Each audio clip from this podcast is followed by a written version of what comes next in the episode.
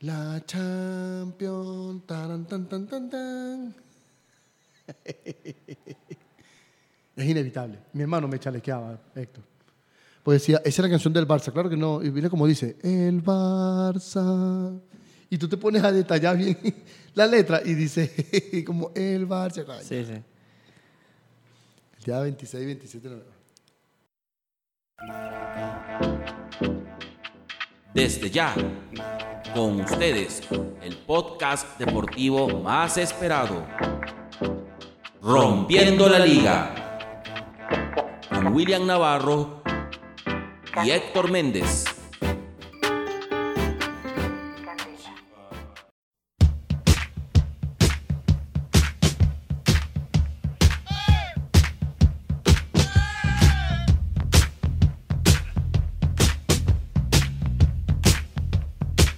Hola, ¿qué tal? Bienvenidos a nuestro undécimo episodio de Rompiendo la Liga. Bienvenido Héctor, ¿cómo estás? Hola William, ¿cómo están ustedes? Bienvenidos una vez más a Rompiendo la Liga, el podcast 100% deportivo de Venezuela. Estamos aquí felices de acompañarlos y de conversar con ustedes acerca de deportes. Les habla Héctor Méndez, arroba el Héctor Méndez en Instagram. Y me acompaña William Navarro, arroba William Crítica 7. No, no, William Crítica 077. 077, ¿viste? No estaba tan pelado. Y hay uno que se llama William Navarro también. Ay, arroba William Navarro. Muchísimas gracias por todos sus comentarios recibidos por el décimo episodio. La verdad es que la que pasamos, la pasamos súper bien haciendo ese episodio y bueno, ha sido el que más humor le hemos metido. y más- Sí. Yo quiero agradecerle a José Jiménez Torrealba, al Chema y a Fernando Riaza que nos mandaron felicitaciones en una de las transmisiones del juego de entre Leones y, y Tigres y Navegantes de Magallanes. En ese partido que nos mandaron un saludo de- desde el circuito de los Leones del Caracas. Sí, vale. Eh, oye, estamos contentos porque arrancó el béisbol, ¿vale, William? Ya arrancó el béisbol y está bastante parejo el, el béisbol venezolano. Y, sí- y siempre voy a tener presente las palabras de Russell Vázquez que dijimos al final de nuestro décimo episodio. Si no quieres apoyar a la gente que va a trabajar en la liga, no lo apoye. Pero hay mucha gente que está cumpliendo sus sueños y de verdad hay mucha gente que está cumpliendo su sueño de jugar, de dirigir y de estar en cualquier papel dentro de la Liga Venezolana de Béisbol Profesional. Sí, bueno, hasta ahora ha sido, ha sido exacto, como dices tú, bastante parejo. Eh, de eso, por supuesto, vamos a estar conversando aquí en este undécimo episodio. ¿Cómo se dice? ¿Undécimo o décimo primero? No, yo creo que cualquiera de los dos es Cualquiera válido. de los dos, Cualquiera de ¿verdad? los dos es válido. Feo que dijera este, X palito, el número romano. Eso, oye, qué mal chiste, William, por favor. Bueno, pero te reíste. o sea, tú eres más malo que te ríe el chiste malo. Mira, cuéntale a nuestra audiencia de qué vamos a estar hablando hoy. Mira, hoy vamos a hablar de la última jornada de fútbol venezolano, el torneo clausura. Vamos a hablar de la final de la Copa Suramericana entre, eh, por ahí anda una chicharra, entre el Independiente del Valle y el Colón de Santa Fe de tanto de Ecuador como de Argentina. Vamos a estar hablando también de la Champions, nuestra competición consentida en este podcast, eh, que bueno, hubo jornada esta semana pasada, la primera semana de noviembre. Hubo cosas importantes que, que pasaron allí en esa, en esa jornada. Y por supuesto también vamos a estar revisando cómo estamos en las principales ligas importantes de Europa. Sí, vamos a estar monitoreando que ya va a empezar, ahorita que estamos grabando nuestro podcast, ese partido súper espectacular que, se, que tendrá hoy eh, en Inglaterra en la Premier League entre el Liverpool y el Manchester City. O se acerca el Manchester City o se termina de alejar el Liverpool. El Liverpool está con todo. Está rompiendo la liga, literalmente. Sí. Mira, también, bueno, ya que dijimos que íbamos a hablar de la Liga Venezolana de Béisbol Profesional, vamos a tener algunas informaciones de lo que es el béisbol eh, y de, de grandes ligas, que nosotros no pudimos hablar sobre los nacionales, los nacionales que ganaron, qué locura, ¿no? Oye, tenías razón. Pe- pegaste el, el campeón. Es la primera vez que un, un equipo queda campeón ganando todos sus partidos fuera de casa. Sí, sí, sí.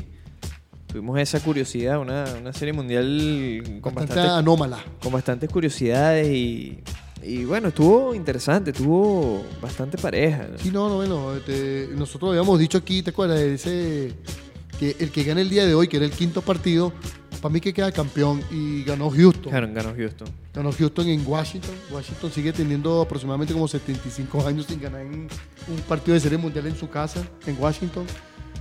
Y bueno, fueron, le ganaron a Justin Verlander. Y yo sí te voy a decir algo aquí porque no vamos a ahondar mucho sobre la serie mundial.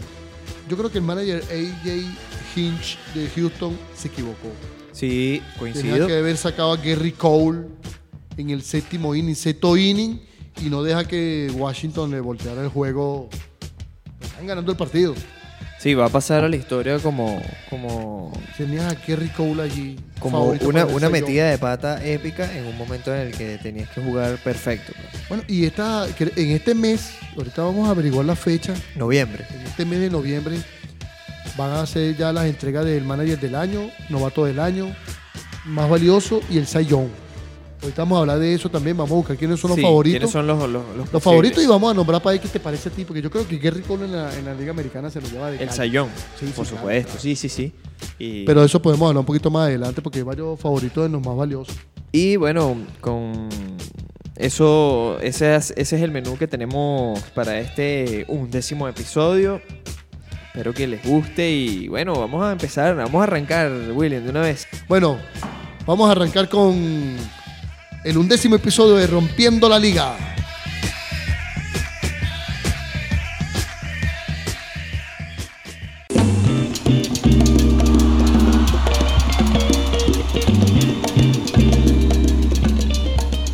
Bueno, William, vamos a entrar en materia en fútbol nacional porque ya estamos llegando al final del tor- torneo clausura de nuestro fútbol nacional. ¿Qué te parece? ¿Cómo, Y bueno, ¿Cómo lo el- ves? está ahorita bastante cómodo el equipo del Táchira en este torneo clausura. Hoy, hoy comienza los partidos todos a la misma hora, menos ahorita que está jugando Metropolitano contra el Aragua Fútbol Club, que están peleando por entrar en la clasificación. Todavía tiene chance, hay equipos que tienen chance de entrar en la clasificación, Héctor, porque eh, La Guaira y Lara tienen 24 puntos y hay varios equipos que tienen 22 hasta el decimosegundo puesto. Tienen chance de clasificar al- a la liguilla. Vamos a repasar la tabla de cómo va el fútbol nacional. Hasta el momento está el Deportivo Táchira en el primer lugar con 36 puntos, seguido del Caracas con 29. En el tercer puesto se encuentran también los Llaneros con 29 Nueve puntos, puntos, Trujillanos con 28, Aragua con 27, Metropolitanos también con 27 y por último cierran los ocho clasificados, La Guaira y el Deportivo Lara con 25 y 24 puntos Ahora- respectivamente. Ahora fíjate lo importante que es esta fecha y por qué todos los partidos son a la misma hora. Menos gente que no entiendo por qué no es a la misma hora, porque todos también están en esa pelea, pues, porque cualquiera de los dos puede quedar con 26 puntos. Fíjate que Minero, que está noveno, tiene 24, empatado con el Lara. Lo que pasa es que el gol averaje, el gol averaje en contra tiene clasificado al Lara. El Portuguesa está con 23 puntos en el décimo puesto. El Carabobo está con 22 puntos, pero ya quedó con 22 puntos porque lo jugó ayer. Ya ese no clasifica entre los 11, pero tiene chance el equipo del Puerto Cabello de, meterse en, la pelea del Zulia y, el Puerto, y, hasta el Puerto Cabello. Y el Estudiante de Mérida son los equipos que pueden meterse dentro de los clasificados para la liguilla. Sí, eh, ¿en qué consiste la liguilla? ¿En qué esos ocho equipos a, a qué van? Son equipos que van a después van a jugar partidos para clasificación del claro, para ganar el torneo venezolano, una estrella más. Y son equipos que Ellos juegan un eh, todos contra un todos. todos contra todos, sí, un todos contra todos para por eso se llama liguilla, un todos contra todos para ver quiénes son los primeros que van a clasificar, el que queda campeón va directo a Copa Libertadores. Creo que el segundo lugar también. Eh, el segundo lugar también. El, y los otros equipos, creo que el tercero y cuarto van a Copa Suramericana. Ahorita juegan la liguilla para ir a donde, a, a donde hay que echarle pichón, pero jugar contra los equipos fuertes de Sudamérica. Y bueno, pues yo creo que entre- Caracas y Táchira, que tienen un buen equipo, puede estar ¿no? el campeón de, del torneo como tal, el torneo venezolano, el torneo de la- del fútbol venezolano. Ya es seguro que el Táchira va a Copa Libertadores. Va para la segunda fase. Para la segunda Para fase, la segunda fase. que ahí va a ir en un partido de ida y vuelta para ver si va. Para, para, para clasificar. Para- para ver si va a la fa- a la eso fase de una- grupos. como- es como una pre-champion. Exacto. Todo lo que jugó el Ajax y varios equipos para entrar en la Champions League, bueno, algo así, algo parecido a eso, para entrar a Libertadores y otros van a Copa Suramericana. William, vamos a repasar ahora quiénes han sido las principales figuras de este torneo. Eh, tenemos el líder de asistencia. Está Juan Ortiz con siete asistencias.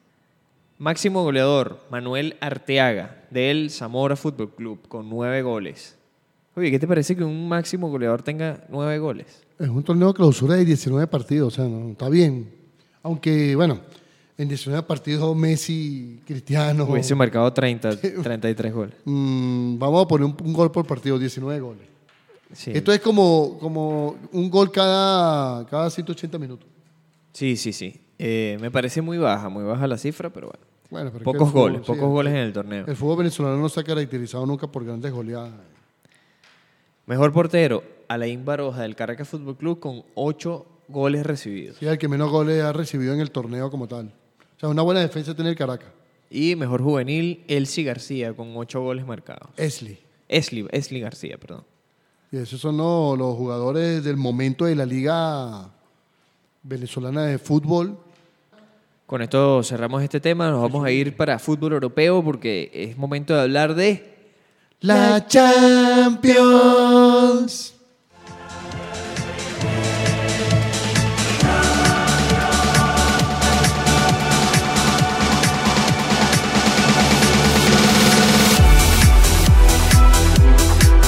William, es momento de hablar de la Champions League. Esta tuvimos la cuarta jornada de fase de grupos. Y estuvo bastante interesante. Eh, entre los resultados más destacados que pudimos ver en esta cuarta jornada, bueno, el Madrid goleó al Galatasaray 6 a 0. ¿Qué te parece ese partido? Bueno, no, tuvo, tuvo un buen... Lo que pasa es que el Madrid que empezó a jugar el pajarito Valverde mejoró bastante en el medio campo. Fíjate que tienen aproximadamente 5 o 6 juegos sin permitir goles. O sea, ya Courtois está ganando confianza y bueno, de verdad que está jugando no bien como todo el mundo espera, pero está jugando mejor. Se está defendiendo mejor el Real Madrid. Y bueno, es, es el Galatasaray. que Yo escuché un programa en eh, Fútbol Total y los, y los panelistas decían, estos jugadores son unos amigos que se fueron a tomar en un bar y fueron a jugar un partido contra el Real Madrid. Sí, ¿verdad? Sí, eh, es un, un vacilón esta, verdad que sí.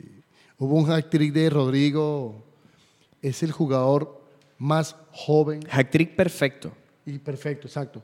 Perfecto. Para que los que no saben, hat- eh, hat-trick perfecto es meter un gol con la izquierda, con la derecha y de cabeza. Y de En cabeza. el mismo partido. Exactamente. Eh, Y que estuvo- eh, estuvo a punto, o sea, es el segundo jugador más joven en hacer un hack trick en la Champions League. Primero es Raúl, está él y, está el noruego este que juega con el con el Salzburgo, con el Salzburgo, el Haaland, el noruego que le metió nueve goles a, a Honduras, Guatemala en, en la Copa Sub-17. Son los jugadores más jóvenes en meter un hack trick en Champions League. Y lo más increíble es que hace un hack trick perfecto, como dijiste tú, Héctor. Sí, y estuvo cerca de ser eh, el jugador en meter, el jugador más joven en meter un hack trick más rápido en un partido. Exacto, sí, sí. Por, porque lamentablemente el penal fue cobrado por Sergio Ramos. Sergio Ramos, no, no le dio la oportunidad a Rodrigo de que, de que, lo, de que le pegara a Le él. pegaron porque fuera más rápido. Y o a lo iba a mejor ser ni el siquiera sabían, a lo mejor ni siquiera estaban enterados de eso los jugadores. Y, y ya está predestinado que los penaltis ahorita lo está chutando Sergio Ramos. Aunque ayer hubo un penal, lo chutó Ramos y el otro penal lo chutó Benzema. Benzema, En el sí. partido de ayer de, de Real Madrid. Pero bueno, estamos hablando de Champions y el partido tuvo bastante bueno con una, como dicen los panelistas, unos, unos amigos que se pusieron a jugar contra el Real Madrid. Sí, en otros resultados destacados, el Manchester City igualó a uno ante el Atalanta. Te voy a decir algo más importante. Antes de hablar del Bayern Leverkusen que le ganó 2 a 1 al Atlético de Madrid. El Dinamo Zagreb estaba ganando 3 a 1 en el minuto 91. En el minuto 92 em- eh, puso el juego el Shakhtar 3 a 2. Y en el minuto 93 empató el partido. O sea, le empataron el partido. Yo, yo estaba viendo el resumen y yo, pero ¿cómo quedaron empatados si este es el minuto 92? Pa- dos goles así, tin, tin. y quedó empatado solamente el Dinamo Zagreb y el Shakhtar Donetsk. Oye, qué bueno, qué interesante.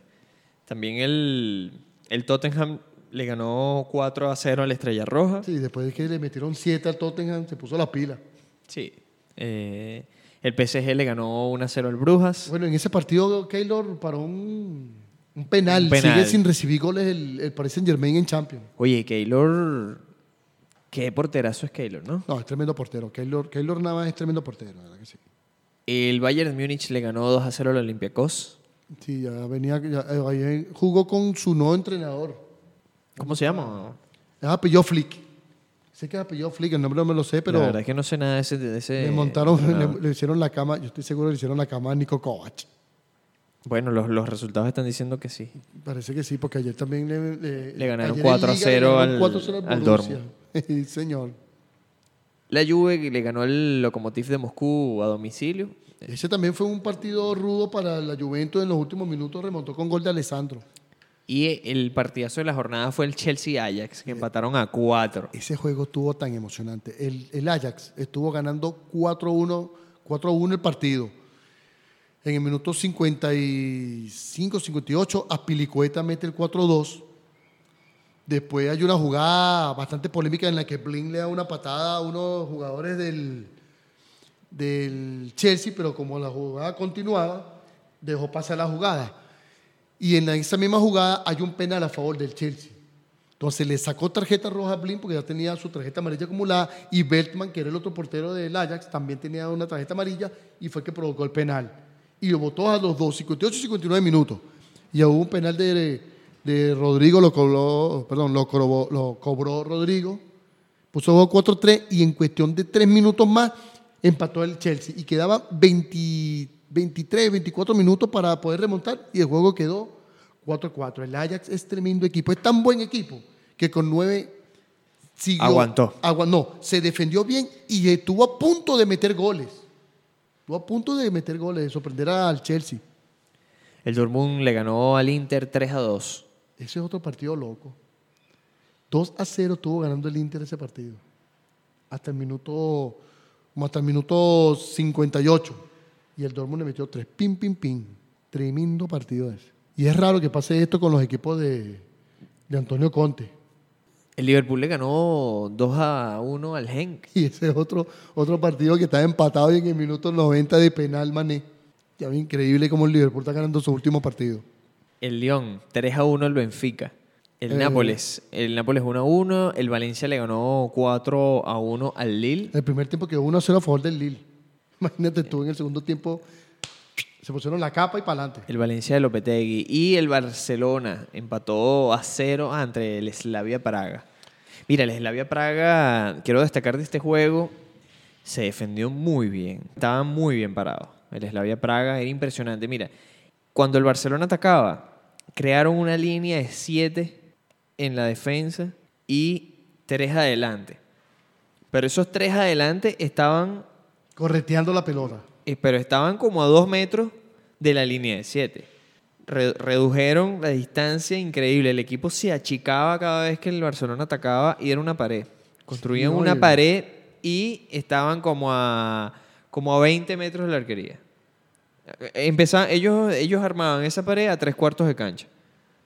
Y, Y bueno, el yo- Barcelona no pudo. Yo no vi, yo de verdad este sí lo, El lo- Barcelona no vi, pudo. fue un resumen, pero, Y el Barcelona lo intentó por todos lados, pero este ¿verdad? equipo ya le- casi lo asusta en, en su casa, perdió 2 a 1 con el Barcelona, pero casi lo asusta. Sí, sí, sí. Casi lo asusta. O sea, y ayer se demostró en el juego contra el Celta que el, el Barcelona sin, sin Messi.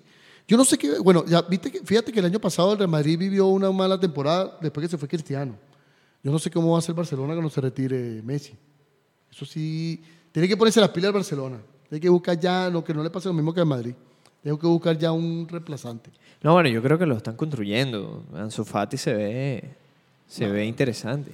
Tiene que durar como que, que, eh, eso es una discusión muy larga porque Cristiano y Messi 8, 10 años en la élite, yo creo que no ningún jugador va a hacer eso. Lo que pasa es que eh, eso era lo que te iba a decir. Yo creo que nos malacostumbramos. ¿Sabes que cuando ellos, antes- ellos nos malacostumbraron a nosotros. ¿Sabes que el balón de oro antes de Messi y Cristiano, este, un año fue Ronaldinho, el otro fue Kaká, Zidane, o sea, se fueron repartiendo el balón de oro.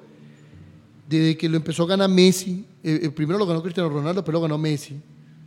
lo ganó Messi cuatro seguidos, después Cristiano Ronaldo otra vez. O sea, ellos dos han sido los que han estado durante tanto tiempo en la élite.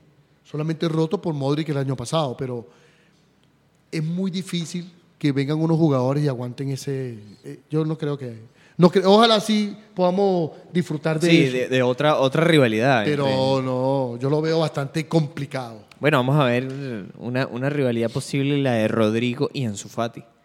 No, no creo. Todavía le faltan a ellos dos. No. Tienen que Bueno, pasar pero- tres años. Tienen que pasar por lo menos tres años que ellos estén reinventando la liga. Bueno, pero... Que la estén rompiendo, pero Eh, tanto no, porque mira, se habla de Joao Félix, se habla del mismo Haaland del, del Salzburgo. Hay muchos jugadores jóvenes que, que están metidos en la papada. Pero tú ahorita están buscando, en los periódicos ahorita están buscando quién va a reemplazar a quién, pero tienen que pasar años en ese reemplazo. Y el último resultado de la jornada, el Leipzig contra el- le ganó 2 a 0 al Zenit de, de Rusia y de Osorio. El San Petersburgo, ahí el señor Osorio jugó tremendo partido, pero no pudo evitar que Leipzig hiciera dos goles. Bueno, vamos a revisar cómo van los grupos, cómo, cómo estamos aquí en la, en la clasificación. Muy rápidamente vamos a revisar los primeros lugares. En el grupo A, el Paris Saint Germain está con 12 puntos, perfecto. Segundo está el Real Madrid con 7 puntos, que se puso las pilas.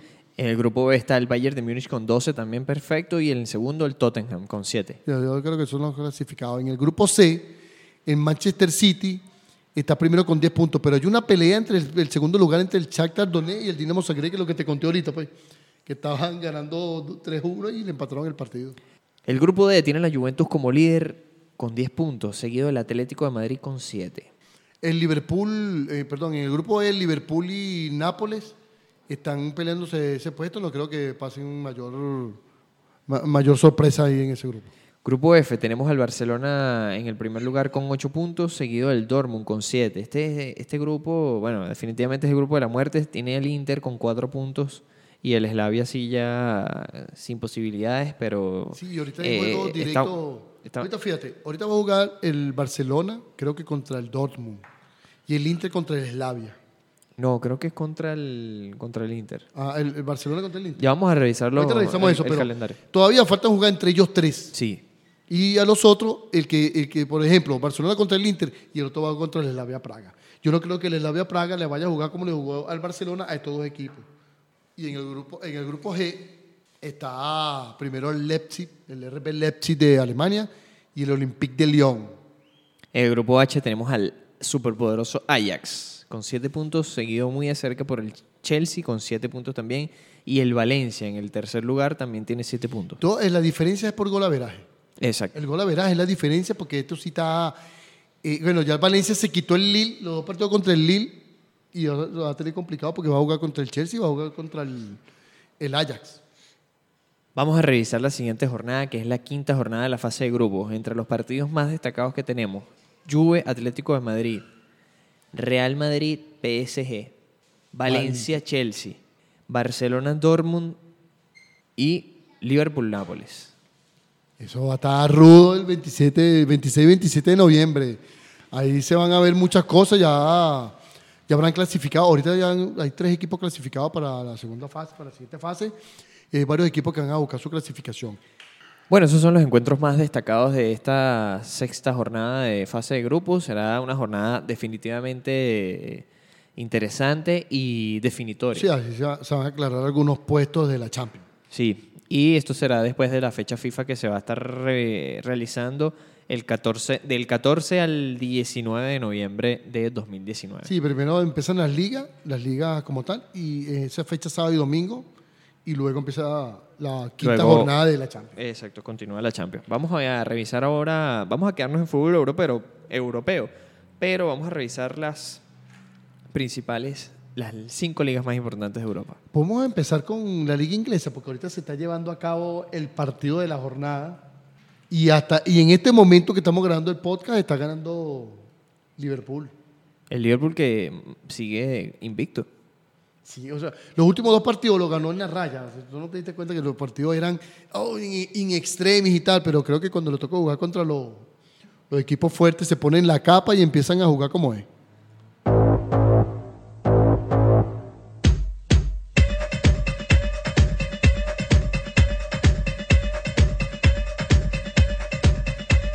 Bueno, y con ese resultado, en el primer lugar tenemos al Liverpool, que ya le sacaría total de 8 puntos en este momento al, al segundo lugar, que es el Leicester, que está sorprendiendo el Leicester estando en el segundo lugar, está está teniendo tremenda Está temporada. haciendo una excelente campaña el Leicester. Sí, ayer, ayer tuvo un buen triunfo Leicester contra el Arsenal, 2-0.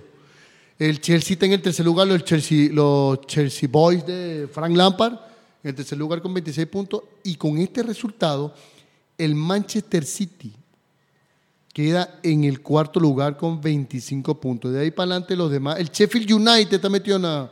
El Sheffield United, ¿dónde está el Arsenal? ¿Dónde está el Manchester United? Que jugó esta mañana y también ganó. O sea, ¿dónde están esos equipos grandes con gran historial en la liga inglesa, Héctor? Bueno, el Arsenal, el Arsenal está en el quinto, en el sexto puesto y el Manchester United está de séptimo. Están lejos de la clasificación. Mira, quiero destacar lo del Leicester. Tiene 29 goles a favor y 8 en contra. Y uno de los equipos que menos goles le han hecho en, en la... Y ellos salieron de uno de los mejores defensas de Inglaterra, de Maguire, que pasó al Manchester United. Sí. Vámonos ahora a Alemania, William. ¿Cómo estamos en la Bundesliga? Bueno, sigue ganando el Mönchengladbach, el equipo de nuestro Juan Arango. está en el primer lugar con 25 puntos. Le ha sacado una buena ventaja el que está segundo, que es el RB Leipzig. El Red Bull Leipzig con 21 puntos, empatado con el Bayern Múnich. Y en el cuarto lugar tenemos al Hoffenheim, con 20 puntos. En el quinto también está el Dortmund. Muy pareja está la, la Bundesliga. Fíjate que entre el quinto y el primero hay seis puntos de diferencia. Seis puntos de diferencia. ¿no? Y, y fíjate cómo está Friburgo y Bayer Leverkusen, que están en séptimo y octavo lugar. Están ahí cerquita, están ahí. Y, y ellos, y, y el Friburgo está jugando hoy. Sí, está conseguir muy- un buen muy- resultado puede pasar. Muy cerrada la Bundesliga. Excelente, excelente la Bundesliga. Ahora vamos con la Liga Española, la Liga Santander, Héctor. ¿Cómo vamos con la Liga Santander? El Barcelona sigue estando en el primer lugar con 25 puntos, seguido muy de cerca por el Real Madrid también con 25 puntos. En, el tercera- en la tercera casilla está el Atlético de Madrid con 24 puntos, la Real Sociedad con 23 y en el quinto puesto está el Sevilla con 21. Hoy va a jugar el de- derbi de Sevilla, el Sevilla contra el Betis. Y fíjate que el Barcelona y el Real Madrid están en el primer lugar, empatados en el primer lugar con un partido menos. Sí, el clásico. El clásico que será para el mes de diciembre. Sí, que lo eh, quieren poner un lunes a la una de la tarde. Un miércoles, perdón, a la una de la tarde. pero hora lo, de España. lo de la una de la tarde me imagino que será por, por los Porque yo tenía, asiáticos. yo ¿no? tenía un contrato con China para dar ese partido en el Camp Nou.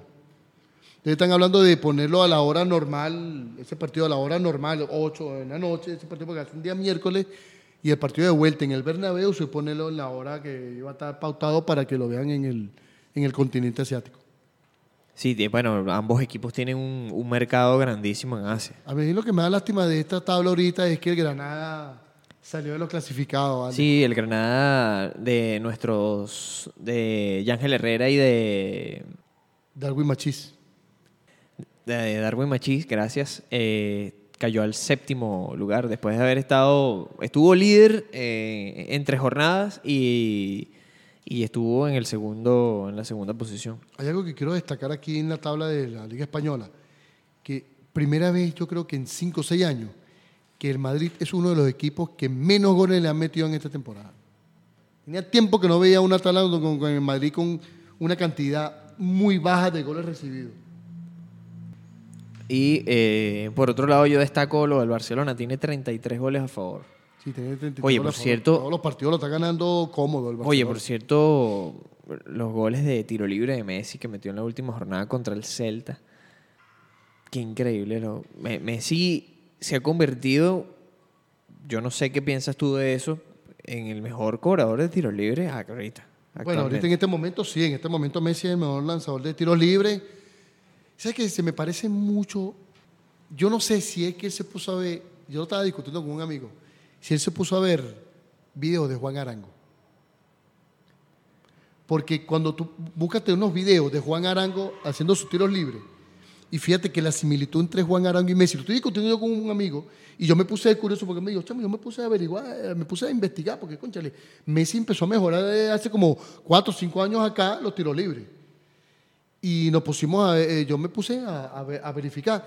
Y oye, de verdad que no es que a lo mejor no los vio, pero hay mucha similitud. Oye, yo no sé. me- no, mm, Salvando distancia, por supuesto. Sí, claro, no, claro. no sé. No me convence tanto, pero eh, lo que sí te digo es que el culpable de eso, o uno, uno de sus principales pro- Valedores. de eso. promotores, fue el Coco Basile. Sí, el Coco cuando Basile. estuvo, eh, cuando dirigió la selección de Argentina, y fue el que, el, el que lo, eh, le, lo- Le dio unos tips. Sí, lo incitó a que fuese mejor, más cobrador de tiros libres. También tengo Eh, enterado que Maradona hizo lo mismo cuando estuvo con la selección. Ah, bueno, exacto. Maradona le habló con Messi, tuvo una larga charla con Messi explicándole la mejor manera de lanzar los tiros libres. Y en muchas ocasiones Messi, en vez de echar el balón más adelante como hacen otros, lo echa un pelo más atrás, de donde fue la falta. Claro, para que la pelota son- tenga chance de, son una de las similitudes que hay con Juan Arango. de caer. Sí, o sea, muchas cosas que pasan, pero yo no estoy diciendo que este se puso unos videos de Juan Arango, pero hay muchas similitudes. Y Juan Arango tuvo un tiempo en Europa como uno de los mejores lanzadores de tiro libre e igual que en América, igual que en Sudamérica. Tiene un guante, pues. Bueno, la, principal similitud es que ambos lo cobran con la izquierda. Sí, no, bueno, es que Messi es un monstruo. O sea, no podemos, yo no sé, el Barcelona tiene que prepararse, porque el Madrid no se preparó con lo que le pasó con Cristiano. Yo no sé qué. Messi es el Barcelona, el Barcelona es Messi. Si no está Messi, el Barcelona no juega bien. No, yo, yo, yo, no, yo no pienso así. Yo creo que el Barça es un, es un excelente equipo y ya llegará el momento. Yo no sé, ¿por por qué estás tan estresado porque Messi si se retire? Yo creo que ya Messi todavía tiene unos cuantos años para, para dar. Yo creo que a Messi le quedan como tres años más. Tres años más. O sea, En el el tope. biotipo, el biotipo. En El el tope, pero jugando yo el creo biotipo, que... el biotipo de jugador, el biotipo de jugadores, hay jugadores que, mira, yo me acuerdo que hubo un jugador llamado Amadeo Carbone que jugó hasta los 40 años. Jugó con el Valencia, Amadeo Carbone. Y había un francés de apellido Anglomá que también fue lateral. O sea, el, el Valencia tenía dos laterales que eran mayores. Cuando el Valencia llegó a jugar finales de Champions, dos laterales de 40 años, son personas que su, su, su genética física, no sé cómo explicarlo, o sea, dio para eso. No todos los jugadores son así. Fíjate Neymar, Neymar se lesionó el dedo y ya no jugó más. Eh, eh, no ha sido el mismo Neymar. Y yo creo que Messi se ha cuidado bastante y mejoró mucho hace como cuatro años, cinco años también, que mejoró su alimentación. Se buscó un dietista y él le, le- le- fijó la mejor manera de, de alimentarse para poder rendir más. Ahora fíjate que Messi está un poquito más atrasado, pero sigue haciendo goles. Sigue haciendo goles. Él va a llegar como jugó Lothar Mateo, que Lothar Mateo llegó a ser líbero en, en Alemania. Fíjate, una cosa que mencionaba Messi recientemente en una entrevista que dio, eh, era que estaba escogiendo mejor las jugadas en las que tenía que aplicarse a fondo físicamente. O sea, él sabe que no en todas las jugadas él tiene que poner el 100% físicamente, sino que las escoge. O sea, eh, sabe que- es en que- qué eh, momento tiene que imprimirle al máximo a su cuerpo para, por ejemplo... Pero no todos los resultados son positivos. Fíjate lo que pasó con el Slavia Praga. ¿Ves? O sea, tú- tú- ojo, yo no soy Messi, ni sé cómo piensa Messi, pero tú no puedes depender de eso. No, pero lo que, lo que, lo que él estaba haciendo, mi, mi- mi idea es que él sabe dosificarse. O sea, eso es lo que está haciendo ahorita. Eh, eh, no, no, no, no. Como sabe que ya está entrando en una edad en la que no puede estar corriendo los 90 minutos, entonces él está aprendiendo a dosificarse a lo largo del partido.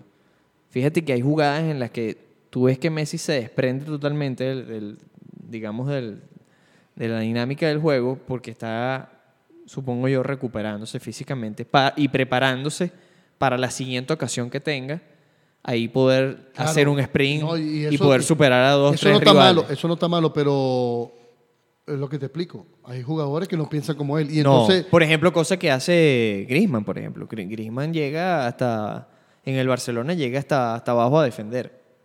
eso Y a Messi no, a Messi no se lo... El mejor jugador del mundo es Messi. No, Eso no hay duda. Entre Sí, él y Cristiano Ronaldo hemos disfrutado bastante de, de una rivalidad espectacular. Y fíjate, Cristiano Ronaldo tiene 34 años y todavía se exige a fondo. Y él mismo se exige.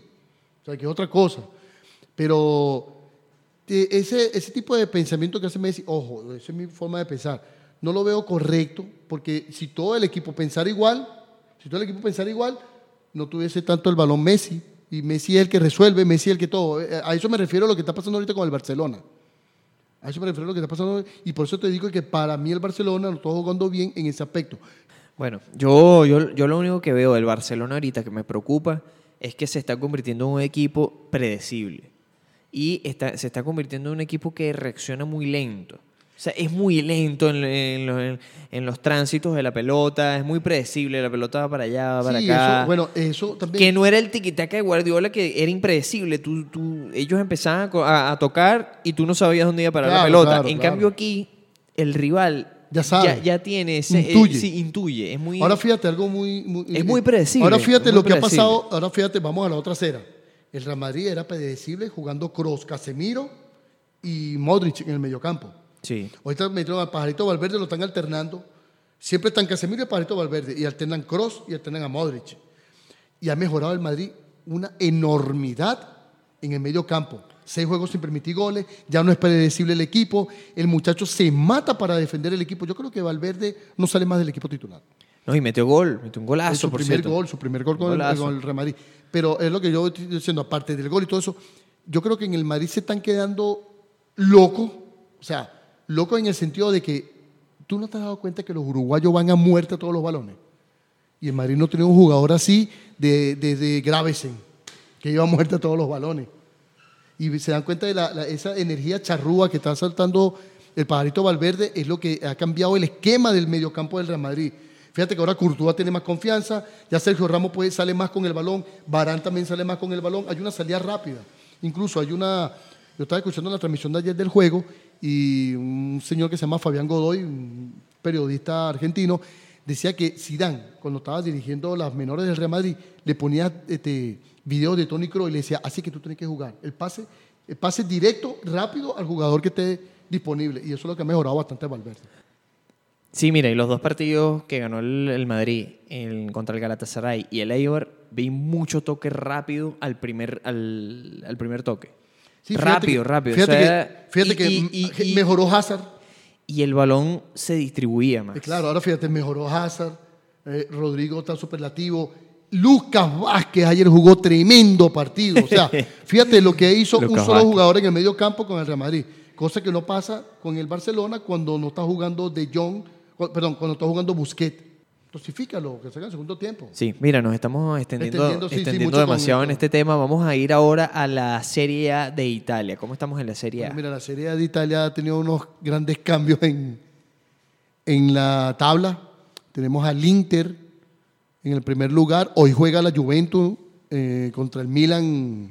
O ya debe, no, todavía no está jugando el, el equipo de la Juventus Milan. El Juventus está segundo. Eh, la Lazio está en el tercer lugar y el Cagliari, que son los clasificados para la Champions. La Roma está también metida en la, UEFA y está cercano ahí en los puntos. Fíjate que están bastante cerca los, los puestos y el Atalanta que estaba en el segundo lugar ahora está en el séptimo. Y por último, queridos oyentes de Rompiendo la Liga, vamos a hacer un repaso por la Ligue 1 de Francia, porque allí está el PSG como líder, cosa más rara. Sí, qué raro, sí. y ya- Con- y ya. Eso que ha perdido dos juegos y, sigue, y está a nueve puntos del segundo lugar. Sí, tiene 30 puntos, seguido por el Angers de, con 21 puntos, también el Saint Etienne. Que en este momento está ganando. Y en la cuarta casilla está el Lille.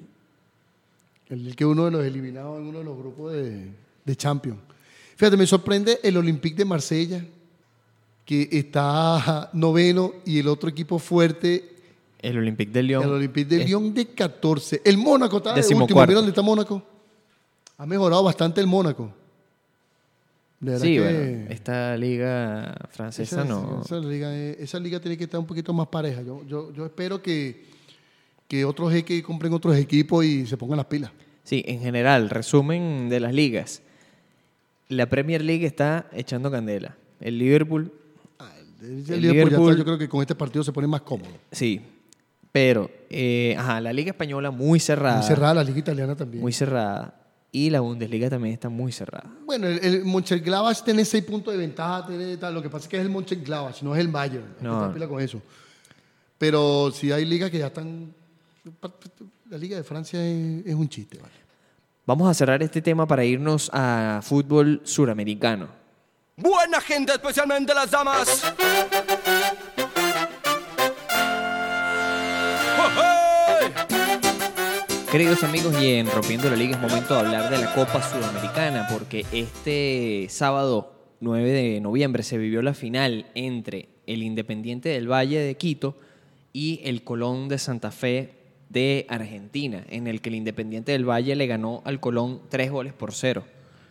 Y bueno, fue una final súper interesante, marcada en especial por la lluvia. Willen, cayó un aguacero en la Asunción Sí, que sí, fue un- tuvo que, tuvieron que detener el partido por la cantidad de agua que estaba cayendo. Sí, sí, eso fue un diluvio, de verdad. El árbitro brasileño Rafael Klaus paró el partido por un periodo de 30 minutos, en el cual tuvo el partido detenido, pues.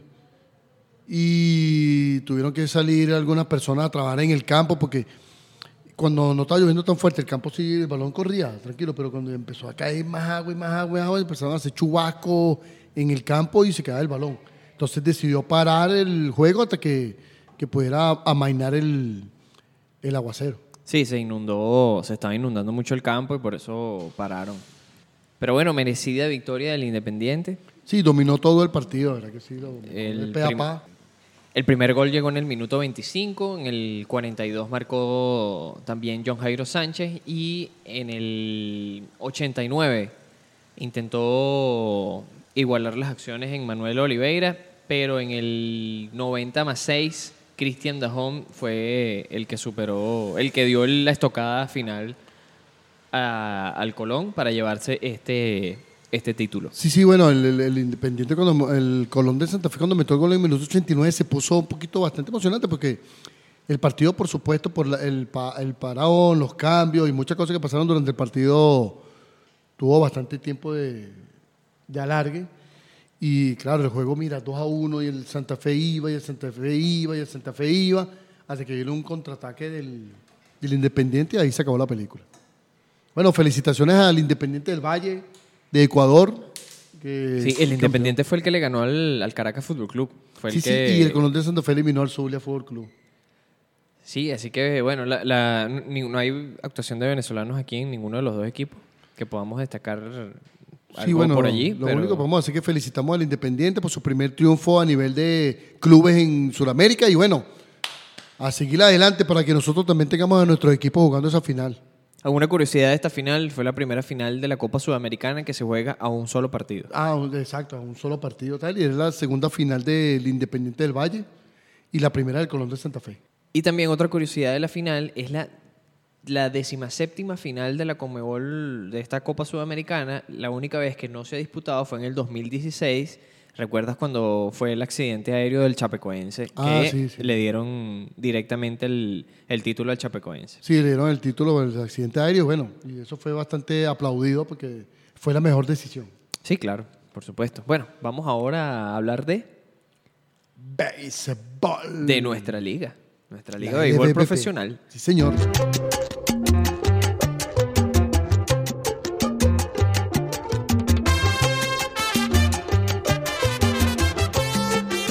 Bueno, señores, de Rompiendo la Liga, Héctor.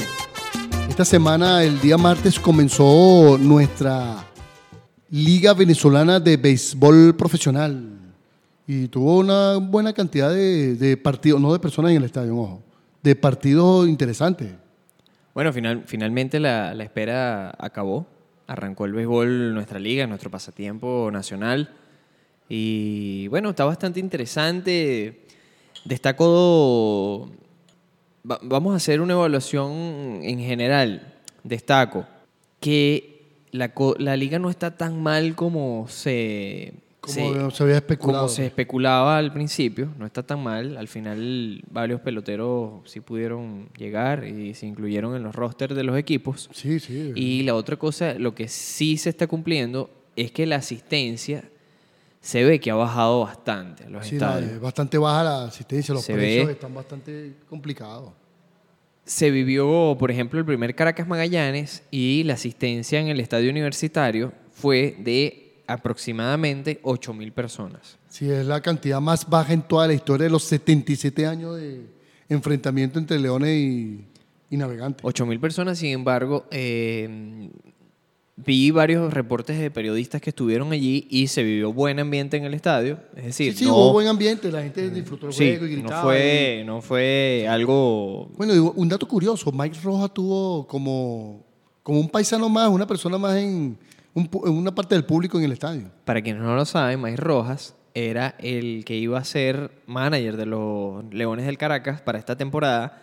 Sin embargo, por las, Sanciones. las- la, la- exacto, la- la- la- el rompimiento de relación entre MLB y la Liga Venezolana, bueno, ellos, lo- los Leones del Caracas decidieron no traer a Mike Rojas y traer a Harry Juancho. Harry Guanches. Sin embargo, Mike Rojas vino acá a Venezuela y está diciendo que tiene contrato con los Leones Sí, del sí, él Caracas. dice que sí, él tiene contrato. Él está que él apelando. vino a trabajar. Él está apelando y está diciendo y dice que quiere trabajar para Lo los que pasa es que él dice Leones. que, él dice que, que quiere, él quiere trabajar. Vino a trabajar con los Leones y no hizo más comentarios, igual que le preguntaron a Luis Ávila, y respondió igual, mira, no, no hay comentario. No hay comentario al respecto. O sea, es algo que está bastante hermético esa información allí. Nadie quiere soltar prenda. Ahora fíjate, mira lo parejo que está la Liga Venezolana de Béisbol, que hay- del primero al último hay dos juegos de diferencia. Fíjate, tres equipos están por encima de 500, que son las Águilas, Cardenales y Tigres.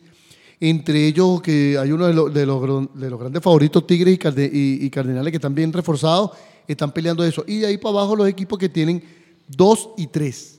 Los primeros tienen 3 y 2 y los otros tienen 2 y 3, que son Tiburones, Magallanes, Leones, Bravos y Caribes de Oriente. Caribe de Oriente apenas ganó su segundo partido ayer, dándole una rolitrón cueferpa a los Leones del Caracas.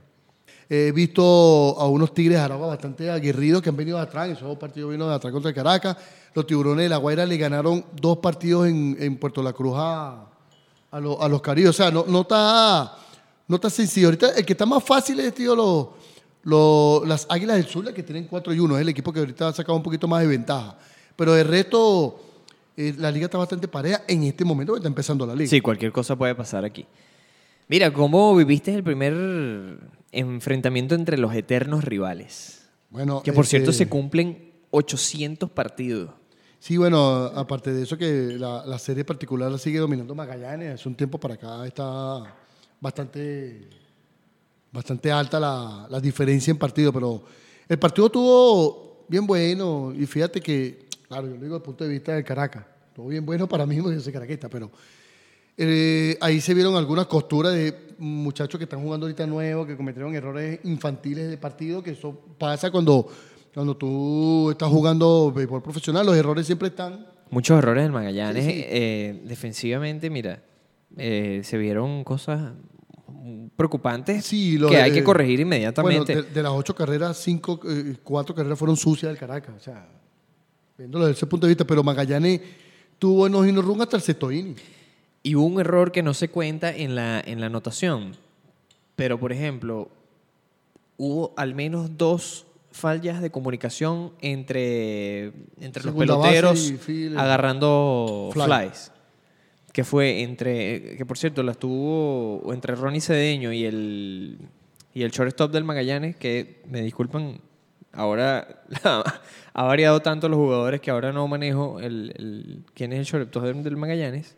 Y entre el center field y el shortstop, que el center field es Albert Martínez, pero el, el shortstop no recuerdo el nombre, eh, no se comunicaron y en uno de esas la pelota cayó incluso entre los dos y en el otro el Ronnie Cedeño le echó un regañón al, al Sí, shortstop porque que- esa, la, la- la pelota la tenía que agarrar él. Claro, pero está bien, pero tú no puedes caer en esa circunstancia de estar regañando a nadie. Es un novato. Puedes estar regañando, sino bueno, ya pasó la jugada, dale. Eso le pasó al Caracas contra Caribe. Pero tú no puedes regañar a un jugador que está, empe- que está como de novato porque lo vas a hacer sentir mal. Y va a estar presionado en cada jugada que haya. O sea, es una recomendación que yo le doy a los peloteros. No, bueno, yo creo que sí puedes regañarlo, pero no en, no en público, en pleno juego. Pues. Claro. Y se vio que Ronnie Cedeño se molestó increíblemente y le gritó en pleno partido. pues. Yo, yo espero que termine la jugada, que se, se acabe el Claro, y inning. nos sentamos, y, mira, ven acá. y lo regaño en Mira, el dogado. Pues mira, Ven acá, acá, yo supongo ta, que ta. Wilfredo Tovar hizo lo mismo con el joven, pero en el campo cuando pasó, hizo sí, pasó, dale, sigue la jugada y vamos. Pero bueno, se ha visto, hasta el momento se ha visto buen béisbol. Las palabras de Russell Vázquez todavía siguen, siguen latentes allí. Hay gente que está cumpliendo su sueño y muchos jugadores en todos los equipos están cumpliendo su sueño de jugar béisbol. Qué bueno que lo, que lo dices, William, porque fíjate, se han visto casos curiosos en esta temporada, en el inicio de esta temporada 2019-2020. Casos como, por ejemplo, el, del, el de Marco Becchionacci, que ha- él estaba retirado, se retiró en las 2013-2014 con el Magallanes y está regresando ahorita como pelotero profesional en- con los Tigres de Aragua. Sí, bueno, también está este, el caso de Uriac Márquez con los Tigres de Aragua, que no jugaba en Venezuela desde el año 2004-2005 y ahorita está jugando con, con, con los Tigres, Uriac Márquez. Sí, ese, ese caso es el récord entre más años, entre, una entre su primera temporada, entre una temporada y otra. Fíjate, él, él debutó aquí en la 2004-2005 y tardó 15 años en regresar a la Liga Venezolana de Béisbol Profesional para jugar su segunda temporada en la 2019-2020. Sí, ahorita es el tercera base de los Tigres de Aragua. También tenemos el caso de, con los mismos Tigres de Kevin Soto. Kevin Soto que debutó en la... Tiene 10 años que no jugaba aquí en Venezuela. Ahorita está con los Tigres de Aragua. Y el otro caso también es el de Gerson Manzanillo, que debutó en la 2007, do- perdón, jugó su última temporada aquí en la 2007-2008 y está jugando ahorita 2019-2020 con, también con, lo- con las Águilas del Zulia. Y el último caso que vemos curioso es el de Eliezer García, que jugó la última temporada 2006-2007 y esta temporada está jugando con, con el Magallanes. O sea que las palabras de Russell Vázquez están bastante este, vigentes en este aspecto. Y fíjate otra cosa, no se han visto mal, o sea que no se han visto tampoco espectaculares que tú digas tremendo manager, pero no se han visto mal ni Jackson Melián, ni Reni Reni Osuna. Osuna. Reni Osuna yo creo que era el que más le iba a- Yo también, y igual que este Ale- Alex. eh, ah, Alex... Alex Núñez. Tor- Alex Núñez. Alex Núñez, que está con los bravos de, de Margarita. Pensé que le iba a pegar más, pero fíjate que todo está cerradito. Claro, las Águilas del Sur tienen un experimentado como Marcos Davalillo y también eh, Cardenal de Lara está con Luis Hugueto, que está tomando un equipo que está bastante balanceado, pero Luis Hugueto es un manager nuevo, por decirlo de alguna manera.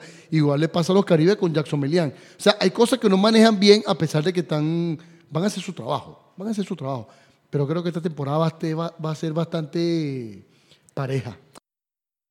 Bueno, aquí estamos en nuestra primera temporada de béisbol. La primera semana es una semana de, de reconocimiento, por decirlo de alguna manera. Y se está viendo, no el béisbol que esperábamos, pero tampoco se están viendo, bueno, para serlo sincero, no se está viendo el béisbol que esperamos de mala manera y tampoco el de buena manera. Estamos viendo un béisbol un poquito balanceado entre, entre Intermedio. e- Exacto, intermedio entre lo que, lo que puede ser malo y lo que puede ser bueno. Así que con esto terminamos el tema de béisbol profesional venezolano. Los invitamos a unirse a la conversación con nosotros. ¿Qué piensan de esta, de esta temporada? ¿Cómo ven la asistencia a los partidos? Mándenos sus notas de voz cuando vayan al estadio, cuando asistan a, cada encuentro y todas sus impresiones. Así que los esperamos por allá. Vamos a ir ahora a conversar sobre Major League Baseball porque tenemos buena información sobre premios y sobre agentes libres.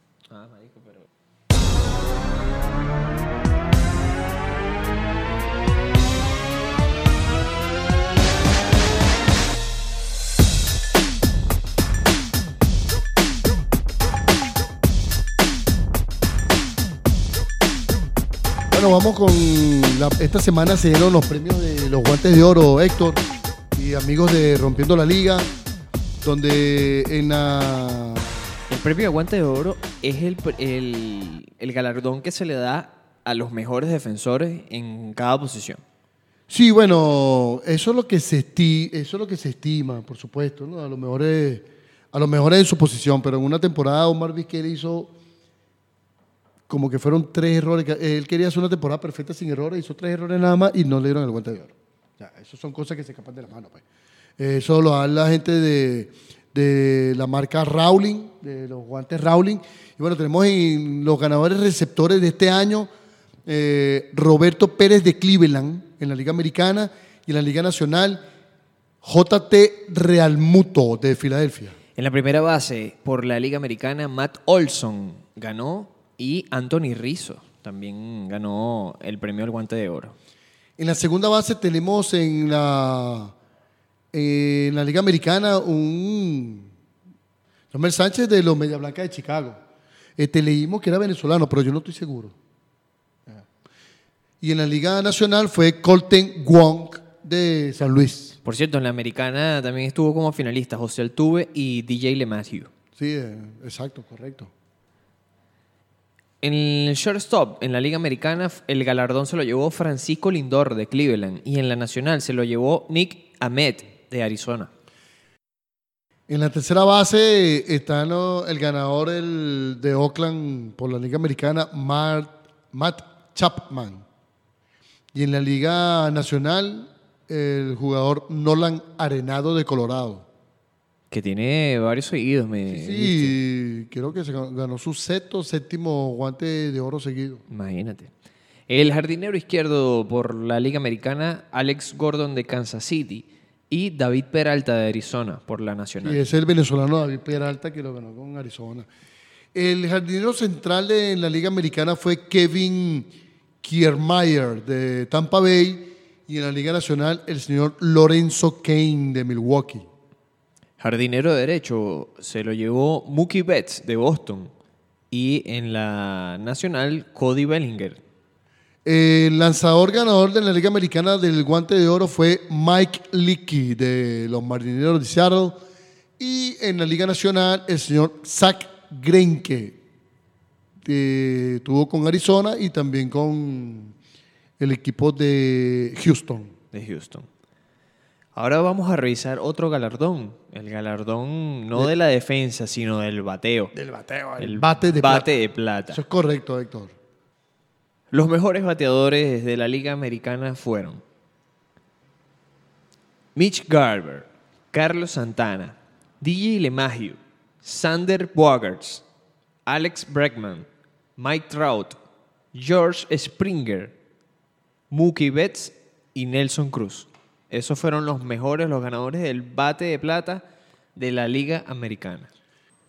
Los ganadores del bate de plata en la Liga Nacional son los siguientes. El- la receptoría, el señor JT Realmuto, Freddy Freeman de Atlanta, Ozzy Olvis de Atlanta también, Trevor Story de Colorado, en el shortstop, en la tercera base, Anthony Rendón de Washington, Christian Yelich de Milwaukee, Corey Bellinger de los Dodgers de Los Ángeles, nuestro Ronald Acuña Jr. de los Bravos de Atlanta y el señor Zach Greinke. Mira, Zach Greinke ganó el bate de plata como pitcher y el guante de oro como, Sí, vale. Como- Excelente temporada para Greinke. como pitcher. Sí, vale, excelente temporada. Lástima que ese último juego, yo iba a Washington, pero me dio lástima porque lanzó tremendo partido, el séptimo partido de la, de la Serie Mundial. Un juegazo, un juegazo.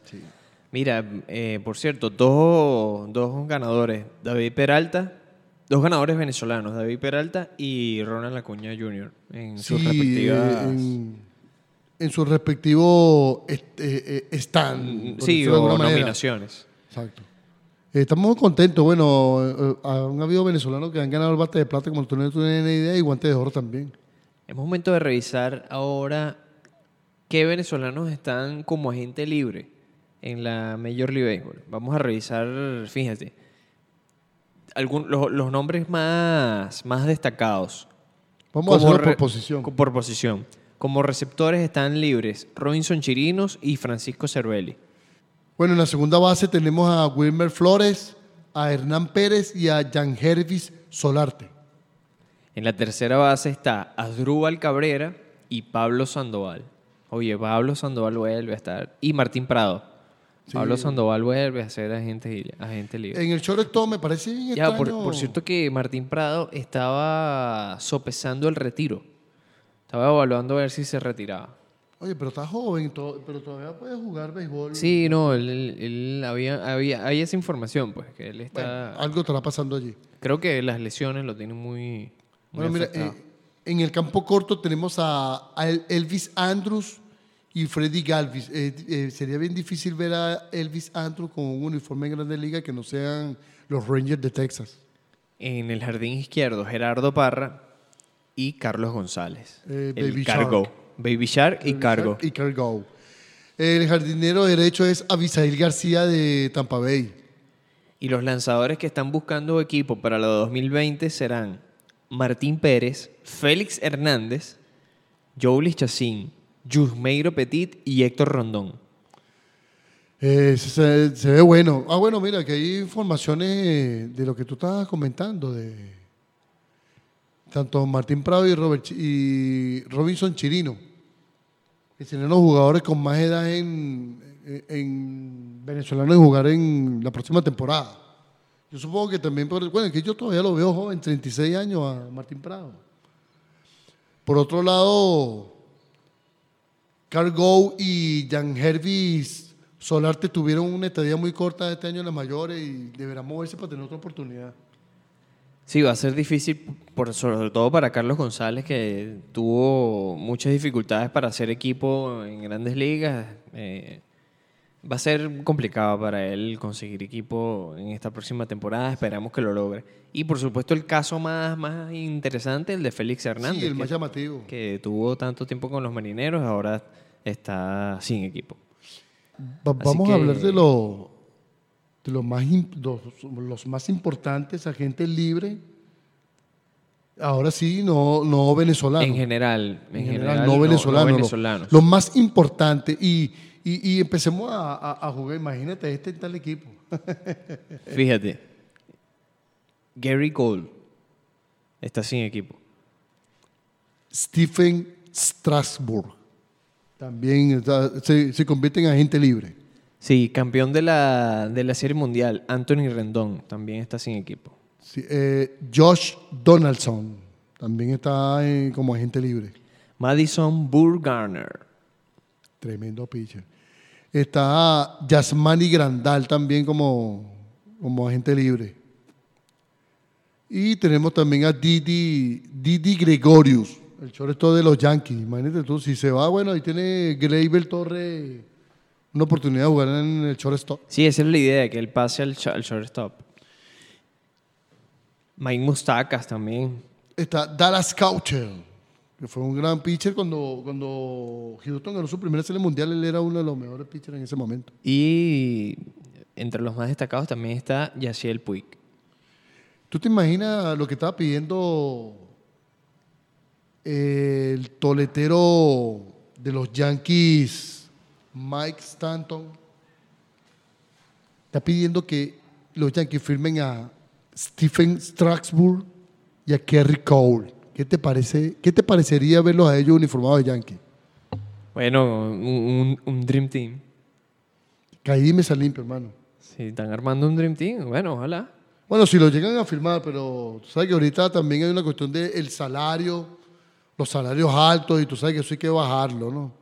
Sí, hay limitaciones económicas. Así que, bueno, con esto finalizamos este tema de Major League Baseball. Eh, están pendientes por entregarse los premios a Novato del Año, MVP, Jugador Más Valioso del Año y Manager del Año. Y el Sayón. El Sayón, por supuesto. El- Nosotros estaremos muy atentos a estos premios y se los iremos comentando en próximos episodios. Eso es correcto, Héctor. Y Entonces, Con bueno, esto estamos listos, mi querido amigo. hemos Vamos a ir a los impelables de la semana. Ah, los, ¿verdad que sí? Los impelables esta semana, porque esta semana hay fecha FIFA. Eso, vamos a verlo.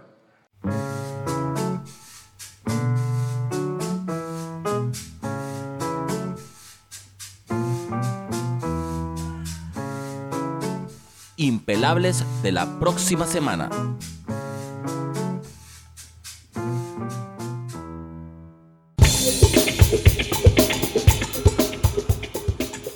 Amigos de Rompiendo la Liga y William, en nuestra sección Los Impelables de la Semana, a partir del 14 de noviembre de 2019 vamos a estar viviendo toda la emoción de las eliminatorias a la Eurocopa, que es el próximo año. Sí, porque esta es la última fecha FIFA por el año. Sí. Y eh, vamos a estar viendo también amistosos internacionales. Entre ellos, el más destacado esta semana va a ser el amistoso Perú versus Colombia. Sí, bueno, y también tendremos la LBBP, que va hacia su segunda semana de la temporada. Y bueno, como ya le dijimos, disfrútenla porque el campeonato está parejito. Parejito, parejito. Eh, en esta primera jornada de la fecha FIFA, Venezuela no va a jugar. Recordemos que Venezuela tenía pautado un partido contra Paraguay, sin embargo ese partido fue cancelado y eh, Venezuela descansa este, esta primera, primera fase de la fecha. Venezuela jugará el martes, el siguiente martes. Contra, contra Japón, pero ya tendremos tiempo. contra Japón, pero lo hablaremos en el próximo episodio, así que no se preocupen por eso. Que vamos a estar viendo toda la convocatoria y vamos a estar haciendo nuestros pronósticos de ese Sí, partido. bueno, ya, ya esta semana deberían estar los próximos clasificados para la Eurocopa, ya que es el próximo año. La Eurocopa. Exacto. Un inciso antes de irnos. Liverpool 3, Manchester City 1. Ay, ay, ay, tiembla, tiembla Guardiola. Ahora está a 9 puntos. Yo creo que, bueno, pueden pasar muchas cosas, pero así como está jugando Liverpool, ya saca una gran ventaja. Sí, vale, todavía queda liga y todavía queda mucha emoción allí. Así que no, no os preocupéis. Bueno, mis queridos oyentes, nuestros queridos oyentes, perdón, eh, Podcast. Podcast escuchas. Postas de escuchas, para nosotros fue un verdadero placer haber estado con nosotros acompañándolos en este undécimo episodio de Rompiendo la Liga. Este podcast que lo hacemos con muchísimo cariño, por supuesto, para todos ustedes. William, ¿qué quieres agregar para finalizar? No, bueno, como siempre, tratar de, que ustedes pasen un momento ameno con toda la información y todo lo hablamos y que la pasen bien. Y, recuerden siempre, ser un buen ciudadano es muy fácil.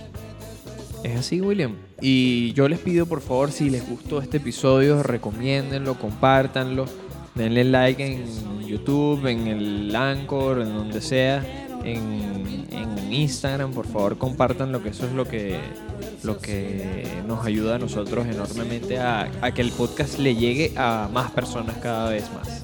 Sí, agradecemos todo, todas las personas que nos han escrito, que han visto nuestro, nuestro episodio por Instagram, lo que hicimos hoy. Nuestro en vivo. Sí, nuestro envío, envío bien chévere hoy. Y estaremos pendientes la próxima semana para hacer otro envío por Instagram. Y quiero agradecerle a tu hermana que cocina sabroso. Muchísimas gracias a todos. Nos despedimos por este episodio. Un fuerte abrazo. Un abrazo para todos. Hoy te llamaré al comando para decir que están robando.